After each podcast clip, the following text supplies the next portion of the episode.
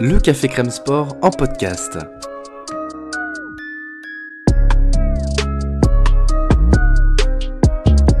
Actualité, analyse, débrief, le CCS, c'est le média qui vous permet de comprendre le sport. Football, sport américain, rugby, tennis, sport mécanique, divers ou de combat, vous l'aurez compris, tous les sports sont à l'honneur au CCS. Colby Kamari know exactly what I expect. I need you to fight hard, I want you to fight clean. Keep yourself protected when I say stop, you stop. If you want to touch, do it now. God bless. Oh! Oh my God!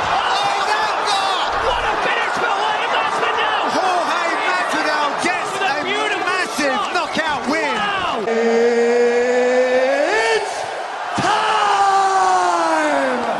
Jacksonville, Florida, UFC 273, Alexander Volkanovski contre le Korean Zombie. Bonjour à toutes et à tous. Rendez-vous donc pour cette nouvelle preview d'un UFC numéroté sur euh, les podcasts du média multisport Café Crème Sport. J'espère que vous allez bien, que vous êtes bien en forme et que vous êtes bien accrochés puisque là, cette preview, elle va quand même envoyer du pâté avec ces trois combats principaux qui sont juste énormes et qui euh, risquent de délivrer en tout cas avec trois des combattants les plus terrifiants euh, de la planète MMA et de la planète UFC. On y reviendra bien sûr en détail quand on en parlera euh, directement. Mais euh, bien écoutez, déjà, moi je me suis présenté, Clément, bien sûr, vous avez peut-être reconnu ma voix et souvent quand on m'entend sur les podcasts MMA du CCS, vous savez que je ne suis jamais seul et que jamais euh, très loin se trouve Lionel. Eh bien, il est tellement prêt, tel- tel- tellement prêt qu'il est aujourd'hui avec moi. Salut mon Lionel, comment vas-tu?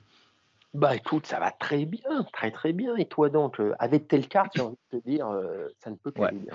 C'est ça, c'est ça. Là, il y a, quand même pas mal de, choses qu'on a envie de voir, des, détails techniques, euh, des rivalités, des. Enfin bref, ça va être, ça va être énorme. Et euh, voilà, on a, on a qu'une seule hâte, c'est que, c'est qu'on soit dans l'octogone à, Jacksonville en Floride pour, euh, pour voir un petit peu l'envers du décor et qu'on on puisse analyser ça ensuite. Et, voilà, ce- les trois combats principaux vont nous donner bon, bon nombre de, choses à, dire après sur la catégorie, l'avenir de ces catégories. Et bref, ça va être super intéressant. Trois combats donc principaux qu'on va, qu'on va analyser dans les moindres détails. En tout cas, l'objectif, c'est de vous proposer l'analyse la plus complète possible. Et aussi, on a une carte, évidemment, avec des préliminaires et des early prelims qui sont, certes, ce n'est pas, euh, pour ça, ce n'est pas la carte de l'année. Ceci dit, il y a quand même voilà, quelques, quelques noms un peu ronflants, comme, comme Alexei Olinik, euh, qu'on retrouve, qu'on retrouve également Jairzinho et Marcin Tibura dans un combat des poids lourds. Euh, voilà, en un mot, pour, pour aller assez vite, euh, qu'est-ce que tu qu'est-ce que tu attends, toi, dans cette carte, euh, dans les prélims ou dans les early prélims, euh, mon cher Lionel? Écoute, alors franchement, sans manquer de respect à personne, pas grand-chose. Je pense que les early prélims, si les gens ont envie de dormir, personne ne leur en voudra. Dans les prélims, euh, écoute, il y a Mitigal qui est toujours, euh, bah, qui peut donner des combats spectaculaires. Voilà, c'est toujours sympathique. Et il y a deux combats qui pourraient éventuellement euh, euh, nous mettre en bouche avant la main card.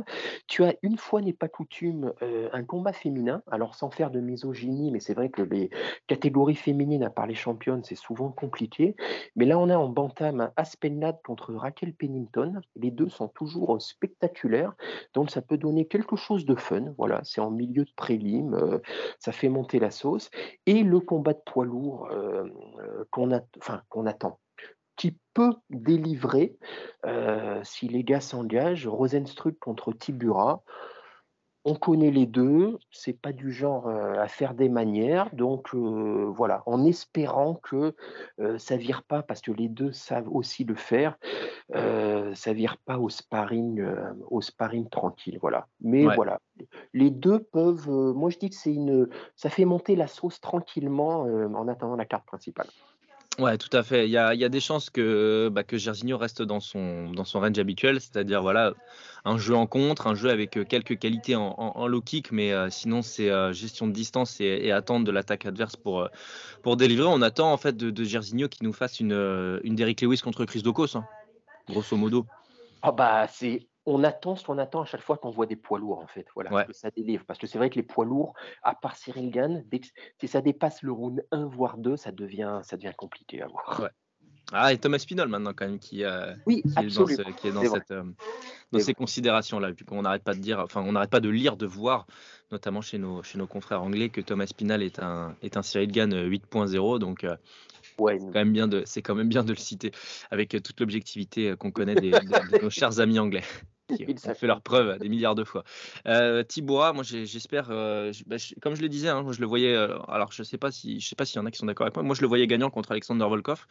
Donc euh, bah, moi l'idée ça va être de, confirmer ça et de et de montrer en fait voilà quelques qualités, peut-être emmener un petit peu Jairzinho au sol, ce serait ce serait intéressant pour le Polonais et que bah, qu'ils soient entreprenants tout en ayant la, gestion de distance et aussi les quelques in and out. Enfin les in and out c'est ça qu'avait fait Cyril de toute façon contre Jairzinho, un mélange entre la lutte et les in and out qui bah, qui avait complètement nullifié le le jeu de, de Jairzinho. Donc euh, voilà, peut-être un Tibura. Alors évidemment pas avec le même cardio et pas avec la même, le même athlétisme, hein, parce qu'on parle quand même de Marcin Tibura. Mais, mais voilà, je- j'espère j'espère qu'ils vont être un minimum créatifs. Donc euh, voilà, Bah, je sais pas si c'est trop demandé, mais, mais c'est ce que j'espère en tout cas. Alexei Ulinik, bien sûr, un mot quand même sur, euh, sur, euh, bah, sur, un, sur un monument du MMA. Enfin, la, la- la- la sémantique est à, est à bien choisir parce que on est à mi-chemin entre la légende et euh, actuellement un peu le gatekeeper quand même. Alexei Olinik qui, a un- qui a un palmarès long comme le bras, c'est toujours cool de le voir, même si voilà, il est sur trois défaites consécutives. Ouais, enfin, il- là, il commence à faire les combats un petit peu de trop. Ouais, non, mais comme tu dis, c'est sympathique de le voir parce que c'est un nom dans l'organisation. Euh, 76 combats, mine de rien, qui peut, qui peut se targuer d'avoir Ouais. 76 combats en MMA? Et puis un très très haut pourcentage de victoires et un très très haut pourcentage de victoires par soumission quand même. Absolument, mais bon, là, il commence, comme tu dis, sur euh, trois défaites consécutives. La dernière contre Spivak, donc en plus, le, le niveau de ses opposants, euh, même qui commencent à le battre, commence à baisser. Bah bon, bah ça va pas aller en s'améliorant, voilà. Donc euh, c'est sympathique de le voir. Après, je t'avoue que, ouais, c'est, il déclenche pas de passion particulière Ouais, c'est ça. de mon côté. Il avait perdu par KO contre Waltaris quand même. Je me rappelle du combat d'ailleurs. Et perdre par KO contre Waltaris, euh, que Oui, j'aime que j'aimais bien pourtant, mais qui euh, voilà, c'était oui, mais c'est, compliqué. ouais. Ouais, ça, voilà. C'est malheureusement c'était le, le prospect euh, qui n'a jamais réussi à confirmer, qui au, contraire a, même bien déçu. Donc, on embrasse notre cher Alex Olinik donc face à Jared Vandera, bien entendu dans la catégorie des poids lourds. Il pourrait peut-être même l'emporter d'ailleurs, parce que Jared Vandera c'est quand même loin d'être une référence Absolument. à l'UFC. Donc euh, voilà, on, va voir ça tout, euh, on va voir ça samedi soir. Euh, rentrons donc de plein pied dans cette, euh, dans cette main card avec euh, non pas 5 mais 4 combats pour l'instant en tout cas, parce que voilà, l'UFC peut nous réserver quelques surprises, peut-être faire glisser par exemple le Rosenstruck Tibura dans, dans le premier combat de la, de la, de la, carte principale, ou peut-être mettre le, Pennington Lad, ou encore le Alexei Olinik, le faire revenir, je ne sais pas. Mais pour l'instant, on a 4 combats du fait, et évidemment c'est très triste pour nous, du, du, bah, forfait de, de Nassourdine contre, contre Calvin Gastelum. Calvin Gastelum qui devait rencontrer Driss Duplessis ensuite et qui au final bah, lui-même a été euh, forfait, hein, Calvin Gastelum. Donc ce qui fait que bah voilà, hein, faire un faire un comment dire comment ça s'appelle déjà? Tiens j'ai oublié. Euh, faire un short notice de short notice c'est pas c'est pas ce qu'il y a de mieux. Donc voilà le combat été tout simplement annulé c'est triste pour, euh, pour la KT, c'est triste pour Nassourdine évidemment, à qui on pense, et euh, pour des problèmes de visa en plus. Donc euh, c'est terrible quand on sait les sacrifices que font ces sportifs pour, euh, bah, pour tout simplement pour combattre et euh, de facto pour vivre, hein, parce qu'on rappelle que les, les salaires en MMA ou du moins à l'UFC ne permettent pas à 80% des combattants de vivre décemment avec une maison comme celle que peut s'acheter Conor McGregor. Mais voilà, évidemment, on pense à Nassourdine et on espère qu'il va pouvoir régler ses problèmes de visa et combattre au plus vite, parce que c'est quand même un des gros prospects dans sa catégorie. Euh, carte à 4 combats pour l'instant, donc avec Mackenzie Dern, Tessia Torres pour commencer. Là aussi, ça peut, ça peut plutôt délivrer. hein. Oui, absolument. Le, le- je mettrais juste, euh, je voudrais juste ajouter concernant le, le combat là, entre Gastelum et, Gastelum, pardon, euh, et Imavov, c'est que le fait que Gastelum se soit blessé quelque part, c'est presque une bonne chose pour Nassourdine parce que Ouais. ils vont peut-être pouvoir rebooker le combat à l'identique plutôt que vrai. d'attendre ou en faire un autre parce que c'est un combat qui est quand même très intrigant. Euh, C'est Ah oui. vraiment le, le step parfait pour Nassourdine. Donc euh, vraiment, euh, c'était c'était embêtant quoi qu'il soit annulé. Là, du coup, comme les deux sont forfaits, bah pourquoi pas le reprogrammer du coup, même dans une fight night euh, à venir. Tout à fait. ce serait- intéressant quoi. Voilà. Concernant Mackenzie Dern, Ticia Torres, bah écoute. Euh, Très chouette combat, très chouette combat féminin. Moi, j'aime Euh, bien, j'aime beaucoup aussi. ah ouais, vraiment, opposition de style. Torres, c'est plutôt, bah, ça va être plutôt debout. Dern, c'est C'est euh, du sol, hein. c'est du sol du et, du, et de la soumission et de la- et de l'aisance en jiu-jitsu, Ah etc. ouais, de très très haut niveau. Quoi. C'est vraiment Ouais, tout à fait. par- parmi sinon ce qui se fait de mieux au sol, euh, euh, j'ai envie de te dire peut-être dans, dans les catégories féminines, toutes caté confondues, et je vois vraiment pas euh, C'est vrai. Euh, de filles qui soient aussi à l'aise. Le souci, c'est que Dern, c'est un combat un peu euh, étrange parce que euh, j'ai envie, Dern a plus de talent, j'ai l'impression, de manière globale, mais par contre, Torres est plus complète. Euh, le souci avec. Dern, c'est que euh, euh, bah, c'était une prospecte, c'était la future championne, elle avait une hype jusqu'à il y a encore pas très longtemps, et beaucoup de cette hype s'est dissipée, notamment dans son dernier combat, où là, clairement, ses failles sont apparues au grand jour, à savoir, elle a un sol incroyable, mais par contre, c'est très friable dans le reste, et notamment au niveau du striking. La défense de striking est très légère. ouais, Oh là là. C'est très poreux, c'est très faible. Elle s'est améliorée, hein, elle s'est vraiment améliorée, parce qu'il y a encore quelques temps, elle s'était vraiment euh, du pur JJB. Là, elle a fait des progrès, mais ça reste encore, je trouve, vraiment d'un trop faible niveau. Ah, rigide, ouais.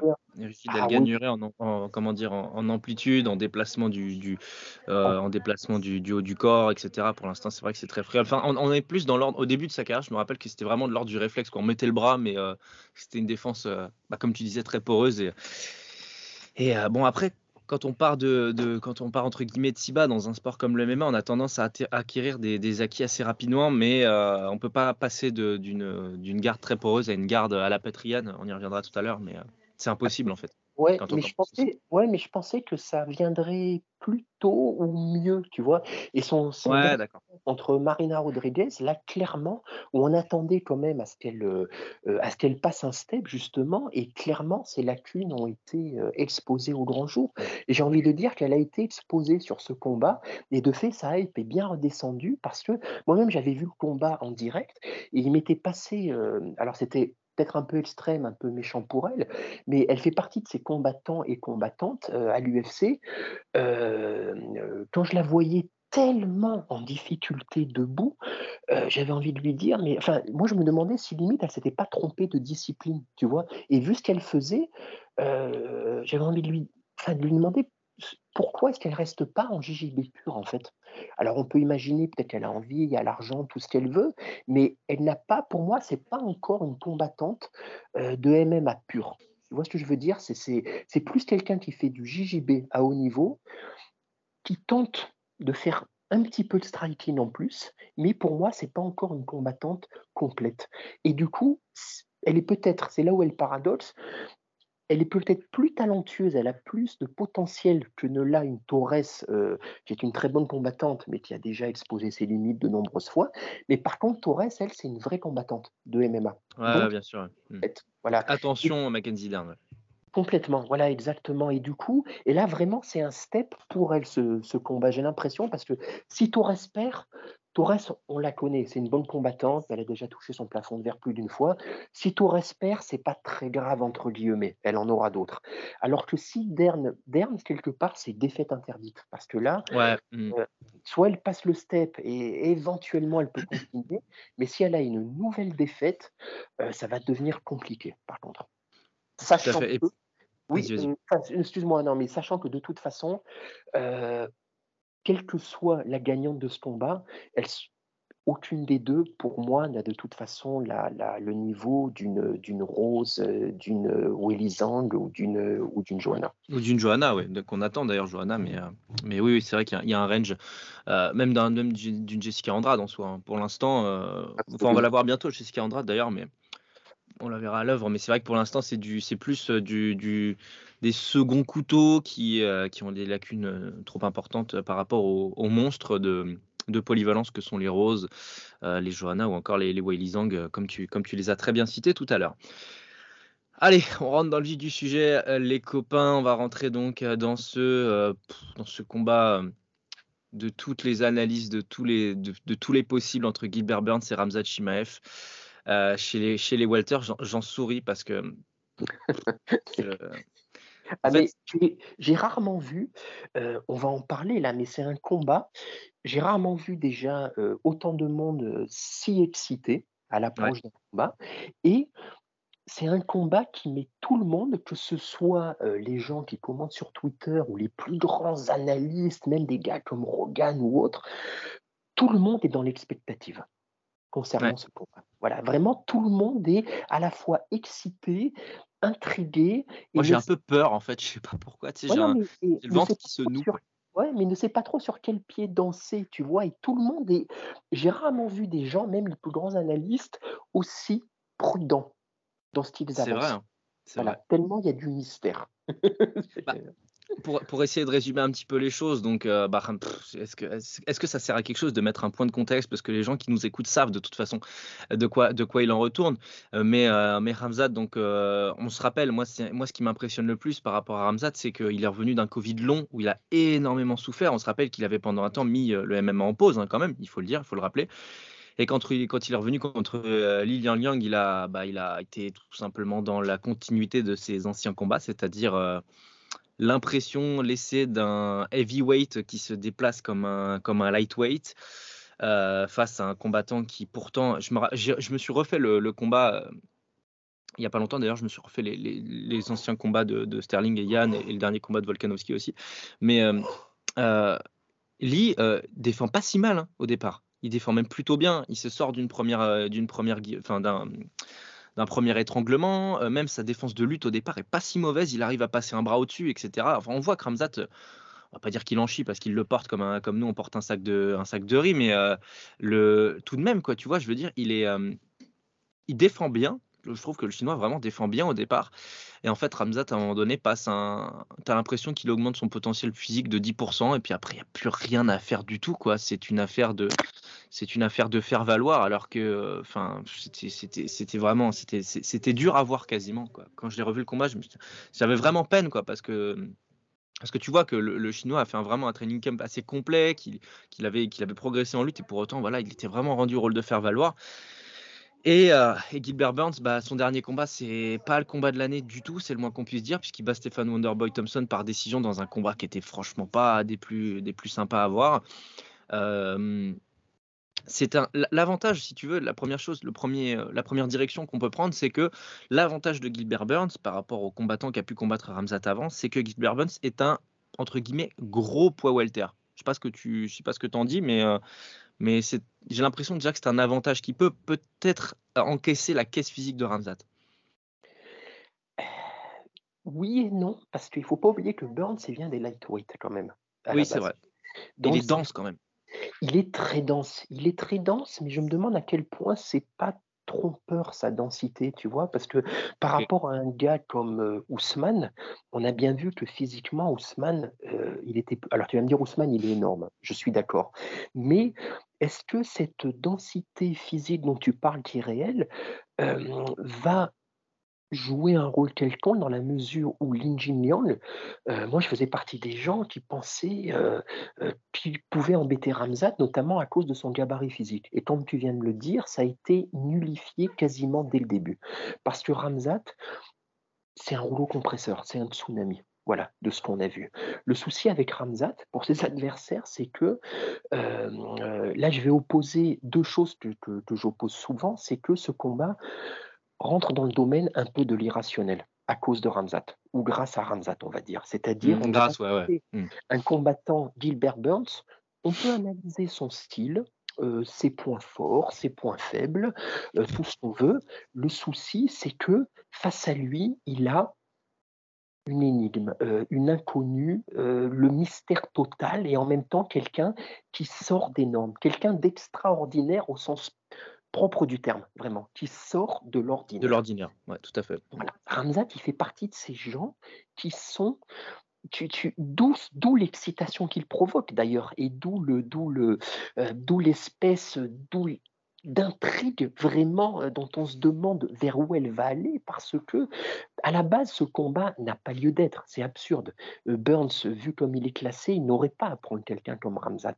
Mais néanmoins, ce combat fait sens tellement Ramzat, il défie, heu, il défie les catégories, il défie tout et heu, à tel point qu'il est largement favori, heu, des bookmakers. Ce Comment pourrait-il en être autrement?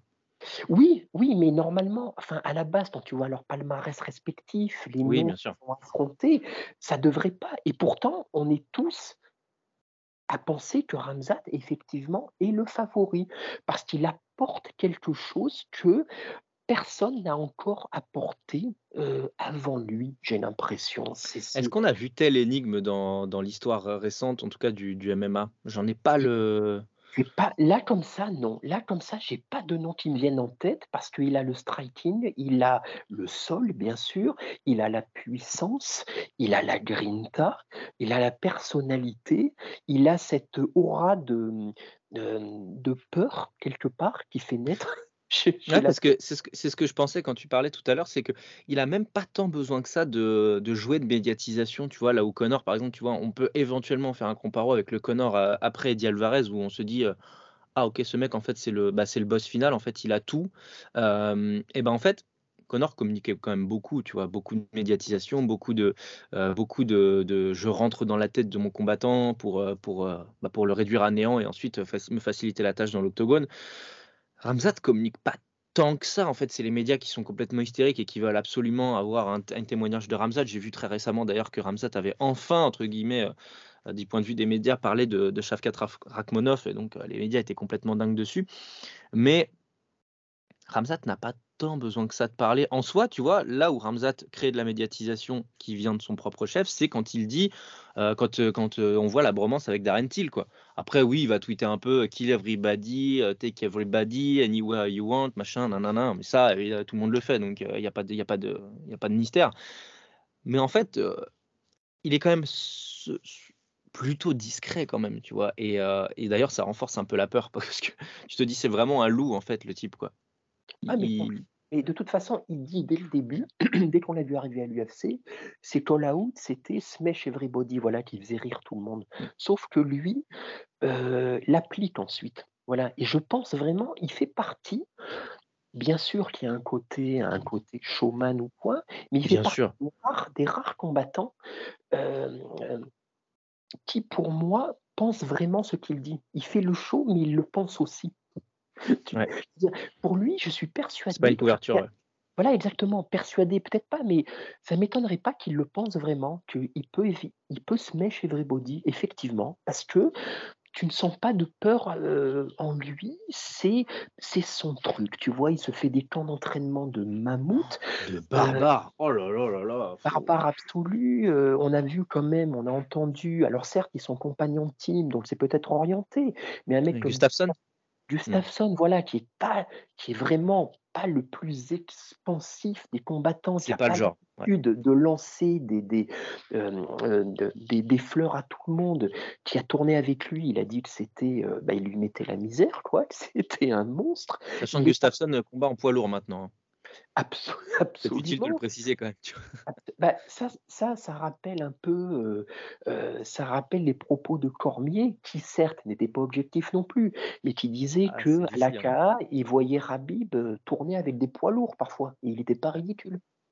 Parce que, voilà, vu son niveau de lutte, une Ramzat technique en fait, ouais. Mmh. absolument, Ramzat, il est parti ensuite s'entraîner, au Tiger Muay Thai, Avec, et heu, où il a croisé Petrian d'ailleurs, je crois, non? Ab absolu bah, tu as Ouais, des photos incroyables où tu les vois ouais, ouais, tu les tu imagines tu imagines la team absolument, mais c'est Ah, Expendables, hein, c'est ah mais ils ont pas d'armes par contre. C'est avec les poings. exactement c'est ouais, c'est ça, c'est leur incroyable. ce sont les armes fatales. Mais, heu pression, ah non, non, mais, mais absolument et c'est pour ça qu'un combat tu vois, moi je suis pas pour les, heu heu, je suis pas pour les shortcuts quoi. Je j'estime qu'un combattant doit monter peu à peu les échelons ou quoi, mais un type comme Ramzat, c'est un peu comme Makhachev, heu, en lightweight. Il dégage quelque chose de tellement fort, de tellement puissant, de tellement inéluctable, qui font partie de ces gars. Il fait partie de ces gars, ça choque pas, en fait, s'ils sont, heu heu, si on leur fait un peu brûler les étapes parce que tu as Ramzat, tu as pas envie de le voir affronter un Neil Magny, par exemple. Tu dis: «C'est pas la peine». c'est une perte de temps, enfin, on l'embrasse, hein, Neil Magny, mais non, non, mais voilà exactement, on est d'accord, c'est pas la peine et là, du coup, Burns, heu, il devait affronter Edwards, là, il affronte Burns, bah, ça peut paraître, un peu injuste, mais en fait, ça fait sens, ça choque personne parce que tu sens quelque chose en lui. Moi, il me fait penser à un personnage de Dragon Ball, quoi. Tu vois quelque chose qui est sur le point d'exploser, de tout dévaster. Moi, j'ai l'impression qu'il nous a montré 10% peut-être seulement de ce qu'il peut faire. Si le sujet vous a plu ainsi que nos interventions, n'hésitez pas à mettre les 5 étoiles ou à mettre un j'aime. Cela récompense notre travail et améliore notre visibilité. Merci d'avance.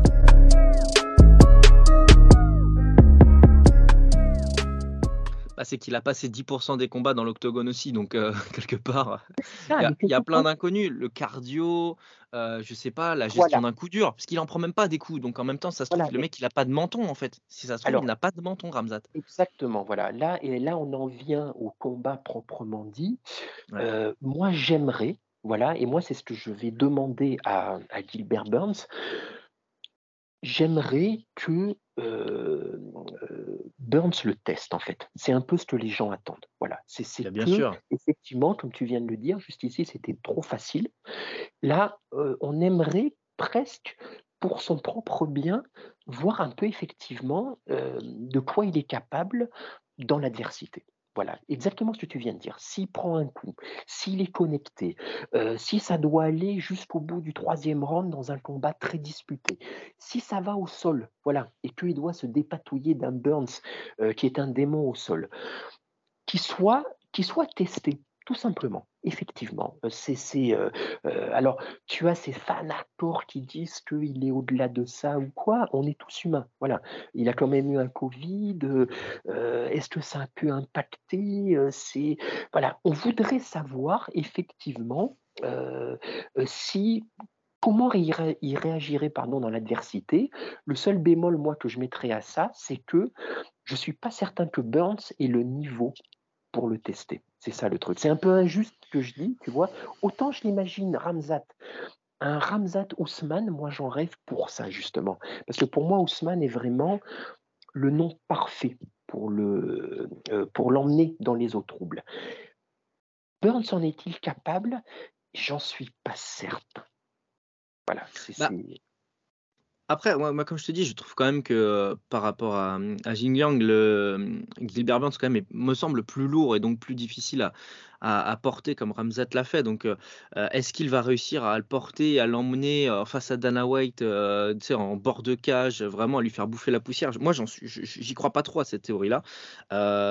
Euh, D'ailleurs, Gilbert Burns disait quelque chose d'assez intéressant dans le countdown, c'est que euh, lui-même était invaincu, il était en 10-0 et il a été battu à ce moment-là par un combattant qui était pas forcément meilleur que lui, mais qui était plus expérimenté. Est-ce que aussi dans cette, euh, configuration-là, on peut pas avoir ainsi un, Gi- un Gilbert Burns qui, eh bien écoute, laisse passer un espèce d'orage lors d'un premier round, tu sais, mais, énormément de distance, quitte à mettre, quitte à envoyer du calf ou du low kick, euh, s'il peut, bien sûr, en- encore une fois, parce que en fait, j'ai l'impression que toute analyse et toute, euh, toute direction qu'on peut prendre peut être remise en cause par le fait que bah, Ramzat te porte, il t'envoie dans un côté et puis il te termine. Donc euh, forcément, c'est difficile d'avoir une analyse, comment dire, complète.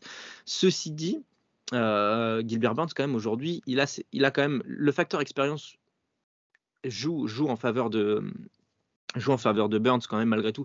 Il a des limites, certes, on l'a vu face à, face à Ousmane notamment. On l'a vu aussi au final contre Stéphane Wonderboy où euh, tu te dis, bon écoute, si tu es vraiment un numéro 2, si tu es vraiment un contender pour le titre, normalement tu es censé en faire un peu de la bouillie de Stéphane Wonderboy Thompson quand même, tu vois. Et, euh, ça n'a pas été le cas. Donc euh, moi j'attends en fait, ce que j'attends ça va être bah, à quel point déjà euh, debout il va être capable de faire d'avoir une défense de lutte euh, optimale euh, parce qu'au final la, lutte de Gilbert Burns elle escalait en plus il est en train de travailler avec Ousmane donc voilà on, s'attend à ce qu'il bosse énormément sur sa lutte ce qui va être la clé peut-être du combat d'ailleurs. Mais les qualités en striking elles ont énormément progressé aussi pour, Gilbert Burns tu vois. Il, est, il a quand même un overhand très solide. Il a quand même un jab il a un jab perfectible mais il a un jab quand même. En fait pour résumer la chose, pour résumer ma pensée, je pense que euh, la lutte est primordiale dans le, dans le jeu de Gilbert Burns dans ce combat-là. Et aussi, ce qu'on attend de Gilbert Burns, c'est ce qui, ce qui, pour l'instant, moi je pense, lui a fait défaut pendant ces dernières années, c'est tout simplement la créativité. Sentir le coup venir. Tout simplement. Oui, mais ok. Ramzat va faire un takedown? Ok, j'envoie un, j'envoie un flying knee. Je tente au moins quelque chose. Tu vois? Oui, mais est-ce que Ça, c'est Burns, euh, enfin c'est une question un peu rhétorique là que je vais te poser, mais Burns est-il le genre de combattant créatif? Bah non, justement. Voilà, c'est ça. Moi, je pense pas que. Donc, euh, là où Ramzat, lui, apporte cette incertitude où euh, tu ne sais pas. Moi, je ne sais pas du tout ce ce que va faire Ramzat dès le début du combat ou au cours du combat. Est-ce qu'il va chercher à tout de suite le connecter en restant debout? Est-ce qu'il va tout de suite chercher à l'amener au sol? Je ne sais pas. Je sais pas. Là où Burns, on peut imaginer quel va être à peu près son game plan. Savoir que, tu parlais de défense de lutte notamment, euh, certes, Burns est dense, mais il a, je il fait quoi? Il fait un mètre, il fait moins d'un mètre 80, je crois, et il a une allonge de 1 mètre 80 à peu près. Là où Ramzat. euh, Exactement, il fait 1m78 et, et, euh, une- un reach de, de 180 cm. voilà, c'est ça. Là où Ramzat, l'allonge de Ramzat, c'est 1 mètre 90, je crois. 1 mètre 90. Exactement, Il- et il a des 1m88. il a des bras d'araignée, donc euh, il va falloir que Burns euh, arrive à mettre la main dessus déjà. Il va falloir qu'il l'approche. Euh, il va falloir qu'il ait une vivacité. Ça va être compliqué. Ça va être compliqué. Tu vois, je pense que Burns, il me donne l'image d'un combattant solide. Tu vois, dans tous les sens du terme, Mm. mais à qui il manque justement cette étincelle de, de, bah, de créativité euh, euh, pour surprendre l'adversaire. Voilà, tu sais à peu près ce qu'il va faire dans le bon comme dans le mauvais. Et voilà, et je pense, pour reprendre ce que je disais tout à l'heure, j'aimerais qu'il teste Ramzat, mais je, je crains qu'il, pour lui, qu'il n'en ait juste euh, pas les capacités, à la fois physiques et, euh, et mentales, si je puis dire. Tu vois, voilà. Ouais. Ceci dit, je vois vraiment pas le combat durer une minute 30, malgré tout. J'arrive pas à me faire ce scénario dans la tête, j'arrive pas. Je, je- je- moi, je vois un deuxième round. Je vois. Ah, en, en fait, tu vois, pour te faire un prono, moi, je vois Ramzat par TKO au deux ou troisième round. Ah, ouais, non, mais serait- je vois pas une soumission premier round, ça, j'y crois pas. Tu vois, ça me- Non, mais je suis à, à peu près comme toi. Je pense même que Ramzat peut nous surprendre dans le sens où euh, il va peut-être pour une fois, parce qu'il est tout sauf bête, euh, gérer un petit peu, gérer entre guillemets, hein, tu vois ce que je veux dire. hein. Mais Ouais, ouais, ouais. effectivement, de toute façon, ce serait n'importe quoi de se jeter comme il l'a fait euh, sur les Juniors ou sur les autres. Il le sait. Hein. Burns, il est numéro 2 quand même, numéro 2 ou 3 de Ouais, la faut pas le prendre pour. Et Puis il a du quoi. respect quand même. hein. Il a du respect pour les combattants à chaque fois. hein. Peut-être qu'il fait, un- il call out la terre entière à chaque fois, mais il a quand même, il a quand même ce respect. euh, Il l'a dit d'ailleurs vis-à-vis de Gilbert Burns que voilà, c'était un combattant qui méritait le respect, mais que bah, il allait le détruire quoi. Ah, bon, mais jusqu'à preuve du contraire, on est en- c'est un peu ce qu'on est en train de dire. Donc euh, en fait, euh, Non, mais c'est ça, absolument. Ah non, mais pour moi, Ramzat, c'est un peu le, euh, un peu le combattant à l'ancienne ultime, effectivement. Comme tu dis, c'est toujours, il reste dans les clous. Voilà, il est Mm. effrayant, mais sans sortir du cadre martial, entre guillemets. Ouais. Voilà. bon, C'est- s'il danserait pas avec Kadyrov, euh, ce serait encore mieux, mais bon, c'est autre chose. Ah, on peut pas, on peut pas trop en On demander peut à pas être parfait. Voilà, on peut pas être parfait.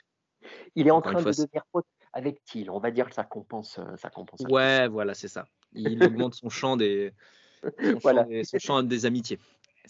Et franchement, c'est pas plus mal. Mais bon, bref, on n'est pas là pour parler de ça, de toute façon. Mais, euh, mais voilà, donc, ouais, t- en fait, pour résumer, puisqu'il faut quand même euh, avancer, on, on voit à peu près le même genre de combat, c'est-à-dire Ramzad, ben, le torrent continue, mais euh, disons que le, le vent perd euh, 10 à 20 km/h, quoi. C'est pas, c'est Oui, pas une tornade qui te souffle direct, mais elle te souffle quand même, quoi. Absolument, absolument. Et, euh, et je suis à peu près comme toi. Ouais. Possiblement un TKO, round 2 ou 3. J'ai même envie de te dire, ce serait peut-être même dans l'idéal. hein, J'imagine qu'une fois dans la cage, euh, tu, tu, tu, euh, ça se passe pas comme ça, mais euh, ce serait même dans l'idéal que ça, bien que ça dure un petit peu pour lui, peut-être. Ah mais oui, mais complètement. En fait, ce qui, me ferait chier, si ça dure une minute trente, c'est que ça va encore donner de l'eau au moulin à ces fans hardcore qui, au final, les fans hardcore sont toujours un problème, en fait. hein, euh, clairement, je veux dire, euh, parce que tu, tombes dans une espèce de, subjectivité quasiment dangereuse et, tu, enfin voilà, je ne vais pas, je vais pas m'épancher là-dessus, mais euh, l'idée ce serait que voilà que qu'en fait on est euh, pour ceux- celles et ceux qui essayent de, de mettre un peu d'objectivité et de, et de surcroît d'analyse, enfin en, en tout cas de la manière la plus humble possible, ça nous donnera vraiment des éléments de langage pour son prochain combat quoi. Parce que si ça dure 30 secondes encore, euh, qu'est-ce que tu veux qu'on dise à part répéter ce qu'on a dit aujourd'hui quoi? Bah, absolument, surtout si le combat suivant est contre Ousmane, où là, ce sera vraiment pour Bah, ce sera ça de toute façon. Chose. hein. Ouais, ouais, là vraiment. euh, donc, euh, bah, d'ailleurs, certains disent de manière perfide, c'est pour ça que Ousmane euh, aide Burns parce qu'il veut pas que, il veut pas avoir Ramzat pour son prochain combat. C'est pas une, c'est pas impossible. hein. C'est pas impossible. C'est pas impossible. Bah, lui veut durer, il veut combattre Canelo, machin truc. Donc euh, si tu prends une tornade derrière, forcément ça, ça complique tes plans. Hein. Euh, puis en plus, on rappelle quand même que Ousmane a des gros problèmes de genoux et que sa carrière en MMA quand même est, sacrément mise entre parenthèses. Euh, je pense qu'il va combattre deux trois fois et après s'arrêter. Donc si tu termines ton combat sur un Ramzat Chimaev, franchement j'ai un peu la flemme quoi à sa place. Ah bah, Mais bon. T'imagines, tu, tu, tu, ouais, bah, tu as, tu as lavé la KT, tu es là où tu es, tu es pente for pente, machin. Et largement au-dessus des, des 1, 2, 3, 4, 5, 6, quoi. Exactement. Et sur ce arrive ça. Voilà, clairement, le souci. Ouais, ouais, tu es à sa place, tu temporises, hein, c'est sûr. Hein. Ouais, ah bah oui. Ou tu montes en, tu montes en middle, tu fais, ah, en fait, à Adesanya, je suis, je suis chaud finalement, les gars, il a pas de problème. Même pas, parce que Ramzad va te suivre. Il veut monter aussi. Double champ dans le même combat, putain, incroyable. Mais euh, non, moi, juste, juste avant quand même euh, qu'on passe, qu'on passe aux combations, j'aimerais quand même bien, même si bah, Gilbert Burns qui, qui combat Colby Covington quand même, qu'on rigole un peu. Et, euh. j'aimerais, de surcroît, j'aimerais que Colby Covington, il lui manque toujours la dent, comme ça, tu vois, pendant la conf de presse, qu'ils osotent un peu, ça, me, ça m'exciterait. Mais voilà. Qu'est-ce que Là, ce sont tes déviances, sinon. voilà, tu vois, je parlais de subjectivité tout à l'heure. Bah, ça y est, je suis en plein dedans. Terrible. enfin bref. On passe au combat suivant si tu le veux bien, mon cher Lionel. Aljamain Sterling contre Petrian. Là aussi, combat très, très, très intéressant. Moi, j'ai vu. Euh, alors, évidemment, je suis un peu dans le même, dans le même état d'esprit que, que la masse. C'est-à-dire, euh, Petrian, voilà, c'est moi, c'est le combattant qui me terrifie le plus euh, dans, toute, la, dans toute la planète UFC. Mais pour autant, c'est vrai que quand tu re-regardes le combat, ce que j'ai fait, du coup, j'ai fait mes devoirs avant le, avant le podcast, Aljamain Sterling est loin d'être ridicule, surtout dans les trois premiers rounds. On voit en fait que physiquement, il plonge petit à petit, mais le premier round, on peut lui donner très aisément. Le deuxième round, Petrian a, un momentum, mais sinon Aljamain Sterling est vraiment dedans.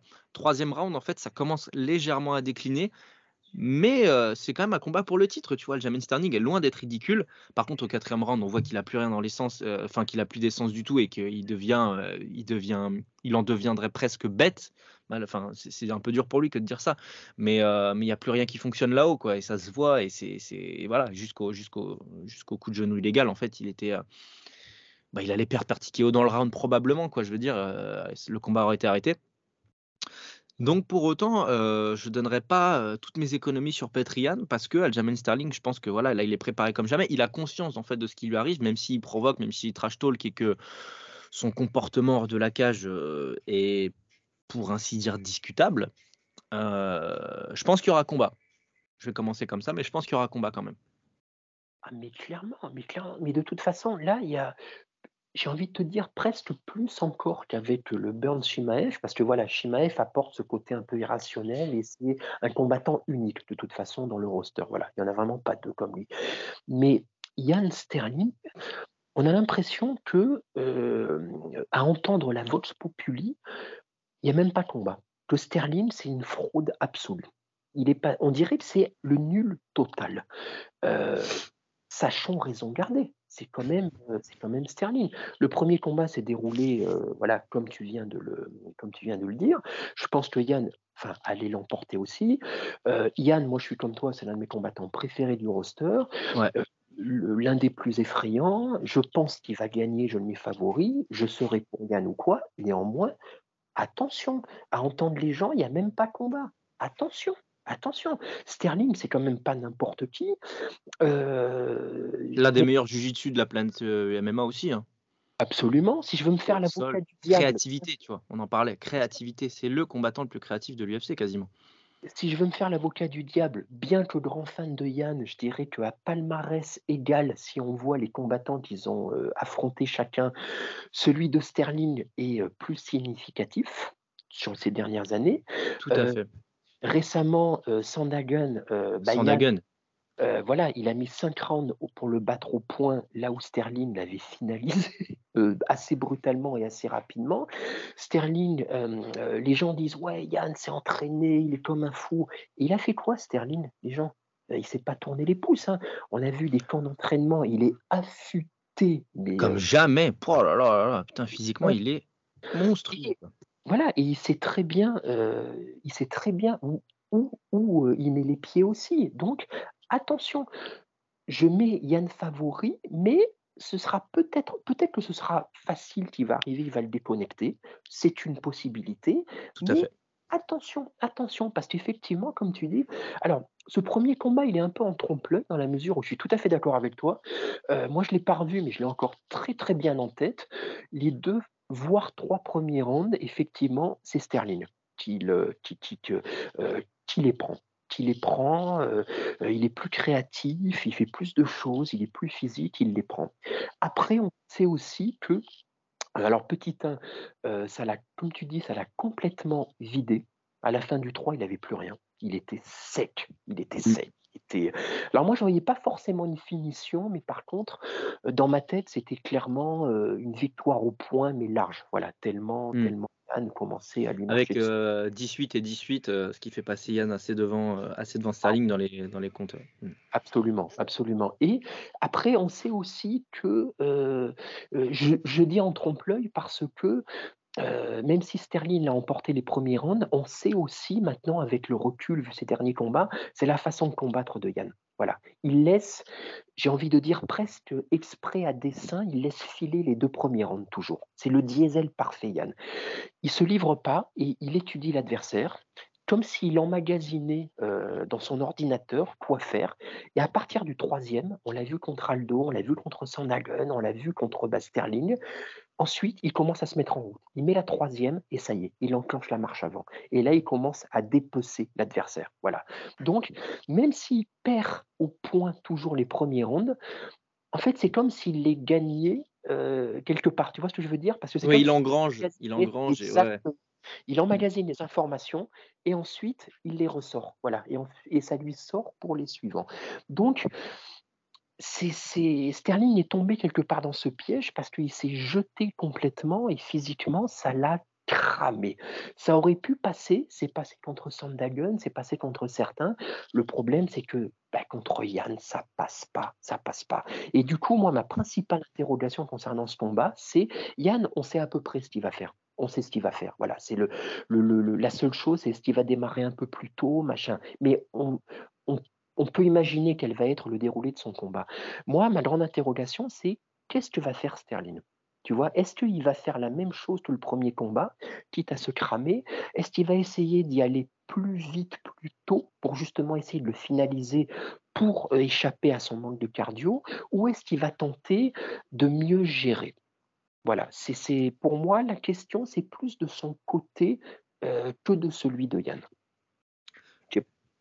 Moi, dans les dans chances de Sterling, j'évalue un peu les choses comme, comme, heu, tu vois? C'est vraiment la saisie d'une opportunité, un petit peu comme Ortega avait essayé face à Volkanovski, c'est-à-dire connexion, en fait, une tentative de connexion des connexions. C'est-à-dire j'arrive à t'avoir en striking, là où avoir, heu, Petrian en striking, je sais pas, ça relève peut-être du miracle, donc attention à ça. Mais, avec la créativité d'Aljamain Sterling, on n'est jamais à l'abri d'un flying knee, d'un spinning back fist, d'un spinning back kick, tu vois? De toutes ces choses-là. Et réussir à à, juste envoyer un tout petit peu, heu, Yann dans les étoiles et ensuite bam! On sait très bien qu'Aljamain Sterling sait saisir ces opportunités-là et il les saisit et ça marche à chaque fois. Exemple fait, heu, du combat contre Cory Sandhagen. Donc en créativité, il est capable ensuite de prendre la suite, mais moi je ne vois pas heu, une autre issue qu'une victoire par soumission pour Sterling s'il l'emporte. Je je ne vois pas un scénario dans lequel il l'emporterait par KO avec un avec les points. Je je n'y crois pas, heu, et on reviendra à la défense de enfin, à la boxe de de Petrian et je le vois pas non plus l'emporter au point pour les arguments que tu as évoqués. Donc pour moi, l'idée, ça va être en fait de réussir à faire ce que Ortega n'a pas réussi à faire face à Volkanovski, tu vois? oui, heu, ou ce que Masvidal n'a pas réussi à faire contre Covington pour citer un exemple plus plus récent. Réussir à créer une incertitude dans la tête de Petrian et ensuite s'en s'en saisir et heu, et arriver à ses fins. Heu, ça peut arriver dans n'importe quel round, heu, et pour en revenir à ce que tu disais, je pense que ce serait une erreur tout simplement de revenir sur les, sur la, mmh, sur le même, hem, sur la même intensité, qu'au premier combat. Mmh, De toute façon, je pense que ça n'arrivera pas puisque en fait, Aljamain Sterling s'est rendu compte, de lui-même qu'au 4e round, de toute façon, il était terminé. C'était fini mmh. en fait, à moins d'un miracle, ce qui s'est produit et tant mieux pour lui, il n'allait pas gagner. Donc l'idée, c'est peut-être de mettre de l'intensité au 1er round, mais franchement, s'il fait ça dès le 2e, temporise, temporise, temporise. Absolument, Tu peux absolument. pas tu Oui, moi j'aime beaucoup la- le comparo, je trouve très juste que tu fais entre ce combat-là et le Volkanovski Ortega. C'est vrai qu'au niveau des styles respectifs des deux, c'est très proche. C'est très proche. ouais. ouais, et au niveau de la, de la, de ce qui pourrait arriver effectivement. Et moi, je vais en profiter pour. euh, euh, je suis tout à fait d'accord avec tout ce que tu as dit et le côté euh, tenter de surprendre Yann euh, euh, en le connectant avec une soumission, ça pourra peut-être arriver, ça pourrait arriver d'autant plus, où là je vais pointer le bémol concernant ce combat à propos de Yann, c'est que j'espère pour lui, je ne pense pas néanmoins, sait-on jamais, il reste humain, j'espère pour lui que Sterling n'est pas trop rentré dans sa tête, qu'il va pas rentrer dans le combat de manière trop émotionnelle. C'est-à-dire, le premier combat, Sterling était rentré dans sa tête. La preuve, ce coup de genou, il aurait jamais dû arriver. Il était en train Ouais. de marcher dessus, il gagnait au point Ah, t'as raison. il se dirigeait vers la victoire. Vraiment, clairement, il a dégoupillé. Voilà, il a beau dire tout ce qu'il veut. Et depuis, celui qu'on entend le plus, c'est Yann. Sterling, il fait, il le pique un peu de temps en temps ou quoi. Mais celui qui, depuis des mois, est là, il en devient limite pénible, c'est Yann. Il n'arrête pas de chouiner H24 non-stop ou de le menacer. Je vais te tuer, je vais t'arracher la tête. T'es une fraude, t'es machin, t'es si. Il n'arrête pas. Sterling est dans sa tête. Et est-ce que, alors peut-être ça va pas jouer du tout, une fois dans la cage, il sera focus, je le lui souhaite, mais est-ce que il va pas, tu vois, il va pas essayer de prouver quelque chose, de se venger entre guillemets, tu vois, et dans ce cas de euh, partir peut-être à l'assaut de manière inconsidérée. Voilà. J'espère pour lui que non, mais force est de constater qu'il a montré bah, au combat précédent que ça pouvait Une petite arriver, ouais. vois? Voilà, exactement. Donc, est-ce que Sterling pourrait, euh, pourrait-il profiter de ça aussi, tu vois, le chauffer avant comme ça et, euh, et du coup exploiter ses failles. C'est voilà, moi c'est c'est moi c'est le l'inquiétude que j'aurais vis-à-vis de Ouais, ouais, ouais. vis-à-vis de Yann. Souviens-toi, en plus, il y a quelque chose qui va totalement dans, dans le sens de ce que tu dis. euh, c'est le, le staff. Le staff de Petrian qui ne sera pas à Jacksonville. Absolument. Et ça, absolument. et ça quand, tu, quand, tu as, quand tu as envie, euh, dans un octogone ou dans un ring, de, bah de, de nuire, de neutraliser ton adversaire, d'avoir un petit message de ton staff. Autre exemple qui va corroborer ce que je dis, Justin Gagey, qui à tout moment a envie de. Trevor Whitman, il sert aussi à ça. C'est un psychologue hein, sur les, euh, dans les, dans les, dans les entre-rounds. Euh, à chaque fois, il lui dit euh, Souviens-toi, la dernière fois que tu as joué au con, tu tu t'es fait, tu t'es fait mettre KO. Donc, euh, tu te calmes, tu restes, euh, tu prends de l'influx. Là, Petrian, il aura. Alors, je sais pas sur Akabib, etc. Je- je- J'ai vu que c'était une rumeur, mais pour l'instant, je, moi, j'ai- comme j'ai pas d'infos, je vais pas, je vais pas partir sur quelque chose que je ne sais pas. Je vais pas interpréter. Mais pour l'instant, une chose est sûre, que le Petrian ne sera pas à Jacksonville. Euh, donc, dans l'envie de Petrian de, bah, de- de nuire à la santé de, de Jermaine Sterling, attention à ça. Parce que quand, quand tu es tout seul dans ton corner ou que tu n'es pas entouré par ceux qui t'entourent d'habitude, attention. Euh, Mike Tyson, souviens-toi, quand il a perdu Cus D'Amato, euh, Absolument. Non, non, mais c'est plus le absolument. même. hein. Ah oui, absolument, absolument. Donc euh, c'est, c'est, moi je te dis voilà les dernières, les dernières déclarations de Yann, moi euh, ça m'a juste donné envie de lui dire arrête maintenant, on a compris. Voilà, tout le monde a compris que tu l'aimes pas, tout le monde a compris que tu veux lui arracher la tête. On le sait maintenant. Vous avez de toute façon, vous avez un combat bientôt, donc euh, euh, ne fais pas ton Masvidal. euh, Concentre-toi, voilà, soit dans le combat, soit Ouais. dans la cage. Ça va arriver de toute façon. Donc, euh, Mm. euh, c'est- ceux, ceux que ne fait pas, si on les compare, bah, on parlait de Ramzat, Ramzat c'est un peu le contraire. Voilà, c'est le- Ouais. une fois dans la cage, il se laisse Parle pas. peu, mais fait beaucoup. Voilà, exactement, exactement. Mm. Donc voilà, ah, voilà, ça c'est le bémol. Après, je suis, euh, sinon, je suis d'accord avec toi sur le déroulé du combat. Je ne vois pas, euh, euh, à part ce que, tu as indiqué concernant Sterling, effectivement, sinon, normalement, si Yann reste concentré, voilà, vraiment reste focus, déroule son plan, bah écoute, euh, c'est c'est, euh, c'est un peu le rouleau compresseur, Yann. Euh, c'est le rouleau compresseur brutal. Yann, c'est le rouleau compresseur euh, tranquille. Voilà. Il avance à son Ouais. rythme, mais euh, tu peux pas y échapper. Ouais, tu peux pas y échapper. Bah, D'ailleurs, pour faire un instant prono avant de venir à, à Volca, à Volca Koran Zombie, tu, tu le, tu, si on devait donner un prono, tu, tu verrais, tu verrais quoi du coup? Moi, soit une victoire au point de Yann, euh, parce que je vois peut-être Sterling, comme tu l'as dit tout à l'heure, plus s'économiser, donc réussir à aller au bout cette fois-ci, soit, euh, soit Yann qui lui marche dessus impitoyablement et euh, bah, qui en fait, ça fait la même chose, peut-être TKO 3 ou 4. Ouais, 3. J'ai du mal à le voir le terminer tout de suite, tu vois. J'en vois beaucoup qui disent il va être, euh, Yann est tellement vénère qu'il va lui sauter dessus et le terminer tout de suite. Ce qui est Pour jamais moi, une très bonne idée. hein. voilà, c'est ça, exactement. Puis en plus, c'est contre-productif avec son style. euh, Ouais. euh, même, tu vois, tu as évoqué sa boxe tout à l'heure. Bon, on aurait un podcast spécial à faire pour parler de la boxe de Voilà, Yann. c'est ça. On a envie. Hein. a- Je sais pas si on aura le temps, mais on a envie en tout cas. Mais voilà, mais il a une, il a une, il a une telle, il a une boxe qui est, euh, euh, justement, c'est pas une boxe explosive. Je vais pas dire à l'économie, mais elle est très sobre, très efficace, mais très sobre. Donc effectivement, se jeter pour le terminer tout de suite, ce serait pas, euh, ce serait pas dans son intérêt. Voilà, c'est pas son style, c'est pas, c'est pas le, c'est pas mon truc. Donc Ouais, ticket au 3. Ticket au 3 parce que euh, Donc euh, arrêt de l'arbitre. s'il est, simplement. focus, oui, arrêt de l'arbitre. Oui, voilà, arrêt de l'arbitre qui sauverait la vie de Sterling si Yann s'acharne sur lui. Mais, euh, mais euh, et encore, Yann, de ce que j'ai vu de ses combats, là, il parle en disant qu'il veut le tuer ou quoi. Ouais. priori, de boxeur sale, voilà, qui s'acharnerait sur. Après, il a, c'est- il a montré de la créativité contre Cory Sandhagen. hein. Euh, regarde, avec la lucidité, se faire un spinning back fist euh, en toute fin de cinquième round, dans un combat aussi euh, dense et, euh, et volumineux que celui contre Cory je, je- ça, ça dénote aussi d'une quand même d'une d'une certaine créativité. Donc, dans son MMA, dans sa boxe, il est peut-être clinique et, euh, et dans une logique de volume, etc. Mais dans son striking, d'une manière générale, il a, euh, il a un bout de créativité quand même, Petrian, tu vois. Donc euh, attention à ne pas être surpris, surtout que euh, je me remémorais ça pendant que tu, quand- pendant que tu parlais. Aljamain Sterling, sa seule défaite par KO, c'est contre Marlon Moraes. Et souviens-toi ce qu'il prend. Je sais pas si tu t'en rappelles, mais euh, il est très créatif, mais sa défense de, de striking ne l'est pas tant que ça aussi, Aljamain Sterling. Donc attention. Attention au gros. KO de Petrian qui ravirait tous ses fans, bien sûr.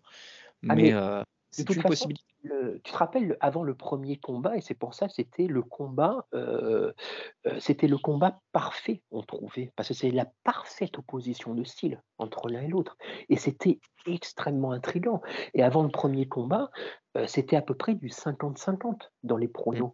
Et même moi, en tant que fan de Yann, plutôt, et donc je le donnais favori, j'étais pour On lui. disait attention. ouais. Mm. On disait attention, on disait attention, hein, et les premiers rounds, ben justement, euh, nous ont, ont donné raison à nos, à nos craintes quelque part.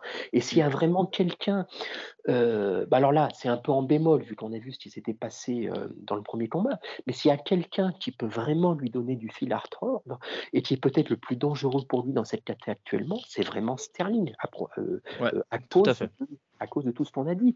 Et ce qui, quelque part, ben, vu la manière dont il avait pris progressivement le dessus dans le combat, montre à quel point bah, Yann, c'est actuellement à quel point il est bon, quoi, tout simplement. Ouais.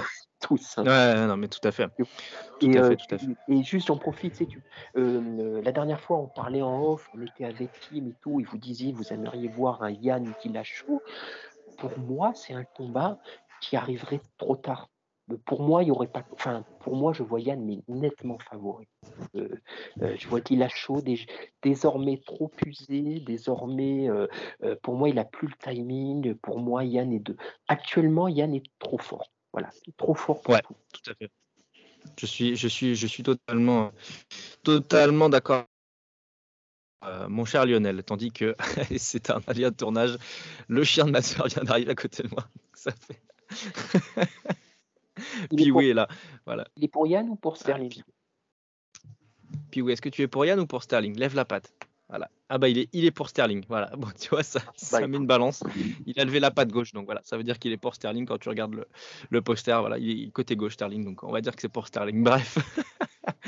Allez, on passe tout de suite donc au main event de cette, de cette UFC 273. Alexander Volkanovski contre le Korean Zombie. Premier affrontement entre les deux, bien entendu. Le champion face au numéro 4 de la catégorie. On avait éventuellement un combat à venir, un troisième combat face à, face à Max Holloway, mais finalement voilà, c'est euh, Chan Sung Young qui, euh, qui prend la suite.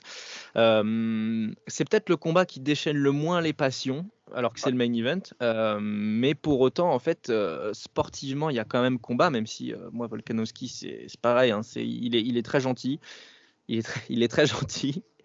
Mais en fait, il n'est pas si gentil que ça. Parce qu'on l'a vu face à Ortega, il est revenu des enfers et il a dominé. Le combat qu'il a fait contre Brian Ortega nous prouve qu'en fait, euh, c'est quasiment le combattant parfait. Et quand il revient des enfers, euh, bah c'est Zeus, quoi. Alexander Volkanovski. C'est une autre stratosphère, c'est un autre monde, c'est une autre planète. Euh, revenir des, soumissions qu'a tenté Brian Ortega et finir par un ground and pound avec la telle intensité, avec une telle intensité, c'est pour moi en tout cas c'est du jamais vu. Enfin, le, le troisième round de ce combat Volkanovski-Ortega me marquera à vie, je pense parce que c'est enfin voilà, c'est le round qui pour l'instant me marque le plus dans toute ma vie de toute façon en MMA bien entendu. Et, euh, et ça donne en fait ça classe le bonhomme et ça donne malgré tout assez peu de chance aux Korean Zombie dans la perspective de ce combat-là. Mais attention quand même, encore une fois, pour euh, le, devoir d'objectivité nous appelle. Chan Sung Young, c'est un excellent sol, c'est un striking à ne surtout pas euh, négliger. Et c'est une expérience aussi. Là où Brian Ortega a peut-être pêché un petit peu, mais, le Koran Zombie, c'est une expérience. C'est quelqu'un qui lui aussi a combattu, enfin, qui a à sa manière connu les enfers, puisqu'il a quand même eu un ring rust de 3 ans, mais il en est revenu, et il en est revenu très fort, et peut-être plus confiant que jamais. Donc euh, voilà, j'ai essayé de dresser le tableau du mieux possible, mon cher Lionel. Qu'est-ce que tu vois dans la perspective de ce combat, toi? Bah, écoute, tu as tu as tu as à peu près tout dit, effectivement. Le le bah, ouais, c'est un peu injuste. Déjà, c'est un peu injuste pour ce combat, comme tu dis, parce que c'est quand même un très chouette combat en soi, mais c'est vrai que comparé aux deux précédents, euh, il fait il ah, il manque quelque chose, voilà, clairement. Il est il Ouais, c'est ça, et euh, ouais, le Coréen Zombie, bah, voilà, excellent combattant.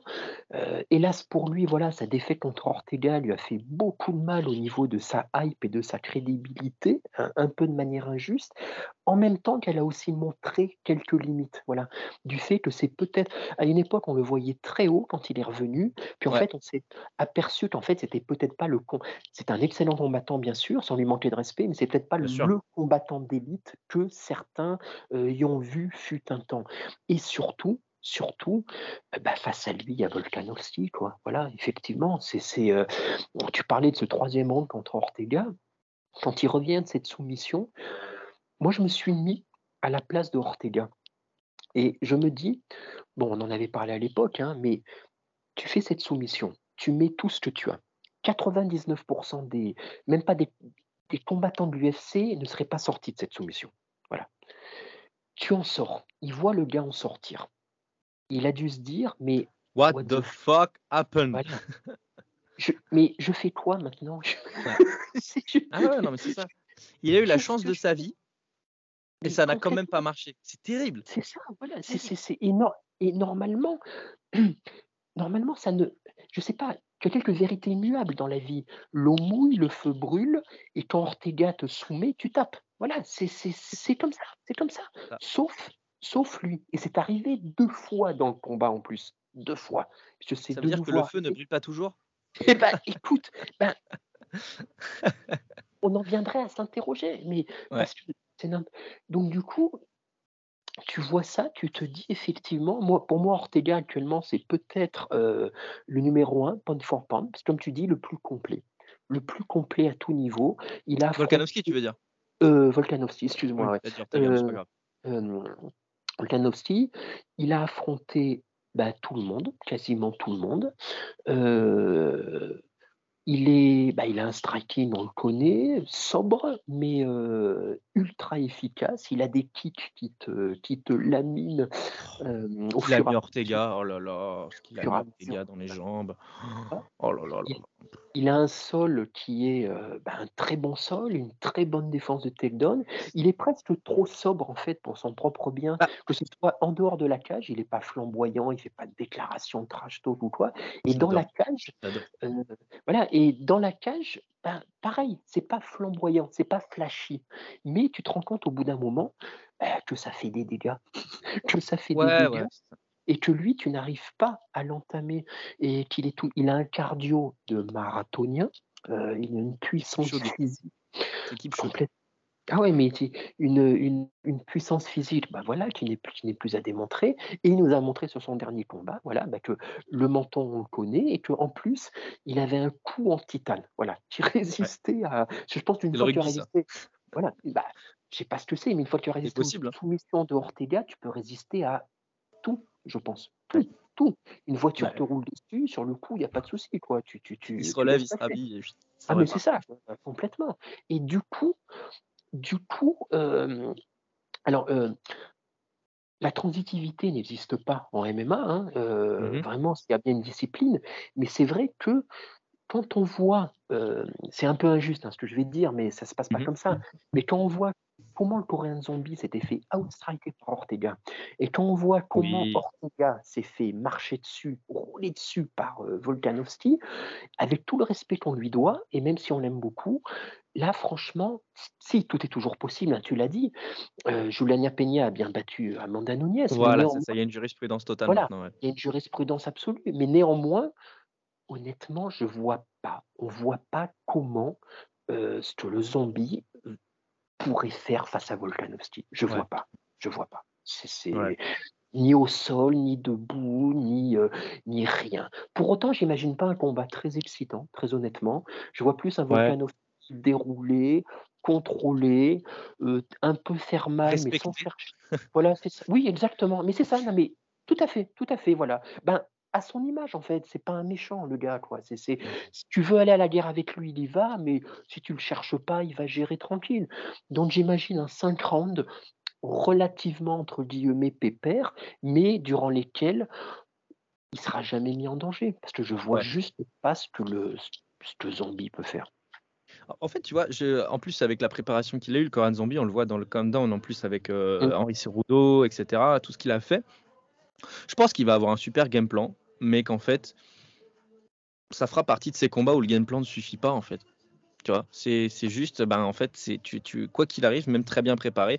Déjà, Volkanovski le sera, hein, faut quand même pas oublier. Et en plus, euh, tu, tu, tu, tu, fais face juste à un adversaire qui est, qui, qui est- qui est trop fort pour toi, quoi. Je veux dire. En plus, euh, tu disais, voilà, je disais que, que le zombie avait une, avait une bonne, euh, avait un bon sol. Volkanovski nous a prouvé qu'il avait un sol dit défensif, Mm. tu vois. Parce que après la soumission, la tentative de soumission d'Ortega, euh, il n'a pas tenté à, il a pas tenté de, de- de rester au sol, tu vois. Il est revenu et ensuite lui, il, est, il, est- il a passé le beast mode, mais voilà quoi. Je veux dire, il n'a pas, euh, il n'a pas tenté, euh, tu vois, de, de contrer euh, là où, là où le, le- là où Ortega aurait pu être un peu friable sur le coup, tu vois. Il aurait pu se faire prendre comme, comme, comme il a essayé de, prendre. euh, de prendre Volkanovski, mais, euh, mais il est, ouais, je sais pas, en fait, il est, euh, j'ai l'impression que Volkanovski s'adapte un petit peu, tu vois, à l'oppression adverse. Je sais pas Mm. si je me fais bien comprendre, mais Oui, euh, tu vois, oui, il s'adapte à tout. Absolument, oui. C'est pour ça, si tu en fais pas trop face à lui, il va pas en faire trop non plus. Et, et- exactement. Et juste là, excuse-moi, pour revenir sur, le, sur, le, sur son sol, euh, faut-il s'appeler Ortega? Euh, et faut-il avoir euh, le- son explosivité vraiment et sa, sa créativité incroyable pour réussir euh, à avoir presque passé ses soumissions? Parce que Volkanovski a une défense de takedown incroyable Incroyable. euh, qui est euh, euh, bah, l'une des marques de sa team. team. On rappelle Team Adesanya et on a vu récemment Kai Kara France. Qui a fait un combat incroyable contre Askarov et euh, on avait échangé euh, dessus en off. Euh, Askarov, je crois, euh, n'a réussi que deux takedowns sur 14 ou 15 de mémoire. Quoi. Fait. Ils ont dans cette Alors que team un travail, une défense de takedown, mais c'est ils arrivent à, à nullifier. Ah ouais, mais complètement. Complètement. Et en plus, euh, Volkanovski, là, c'est le package parfait parce qu'avec son physique trapu, rablé, surpuissant d'ex-rugbyman, il allie la puissance physique à cette technique de défense. Donc, il est, voilà, à part si tu t'appelles Ortega et que tu lui sautes dessus, tel une tortue ninja, une ou deux fois en combat, il est imprenable. Ouais. Ah, j'avoue que j'étais particulièrement.